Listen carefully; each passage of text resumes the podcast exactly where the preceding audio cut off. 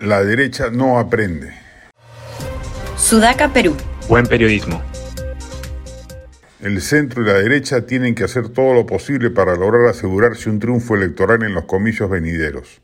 Si vuelve a ganar un gobierno de izquierda, el Perú difícilmente retomará la senda del desarrollo en la que se hallaba inmerso. Habremos perdido, seguramente por lustros, la posibilidad de construir una democracia liberal sólida en el país. La gran lección que el triunfo de Castillo debe dejar es que nunca más un gobierno de centro derecha puede reposar su actuación gubernativa tan solo en los éxitos macroeconómicos y en el chorreo que ello indudablemente genera, reduciendo la pobreza monetaria, como ha sucedido desde el 2000 en adelante en mayor o menor intensidad.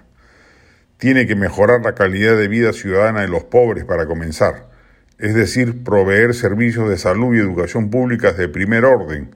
Hay que derrotar a las mafias sindicales instaladas en el MINSA y en el Salud, por ejemplo, si se quiere emprender una reforma a fondo además de producir una notable mejora en la seguridad ciudadana, que a quienes más afecta la delincuencia es a los más pobres del país.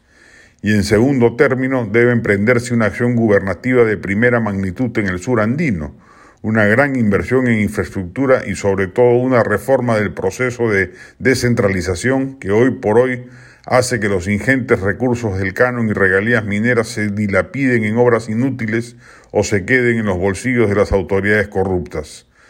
Si la derecha lograse con suerte ganar una elección y no es capaz de hacer eso y reedita lo que ha hecho en los últimos 30 años, va a fracasar estrepitosamente.